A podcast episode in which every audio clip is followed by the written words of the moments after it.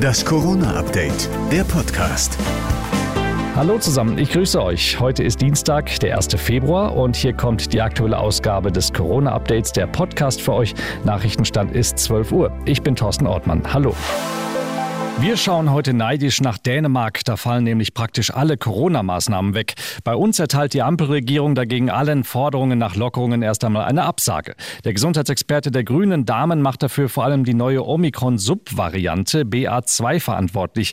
Die soll doppelt so ansteckend sein wie die bisherige Omikron-Variante.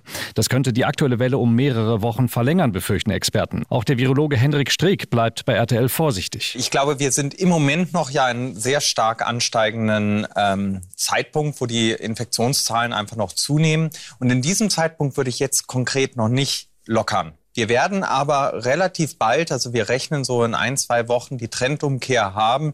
Dann kann man über Öffnungen nachdenken und sollte man auch drüber nachdenken. Erste Studien besagen, dass der Omikron-Subtyp zwar ansteckender ist, aber dass Geimpfte und Geboosterte ihn nicht so schnell weitergeben. Die aktuellen Impfungen schützen auch hier gegen schwere Verläufe.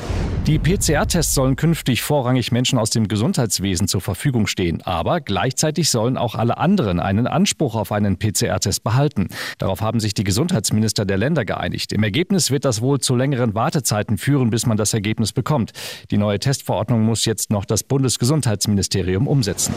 Reisen innerhalb der EU wird künftig ohne Boosterimpfung deutlich schwieriger. Ab heute sind nämlich die EU-Impfnachweise ohne Auffrischungsimpfung nur noch neun Monate gültig. Danach werden Reisende an den Grenzen wie ungeimpfte behandelt. Bedeutet, man muss in den meisten Fällen einen negativen Test vorweisen oder direkt in Quarantäne.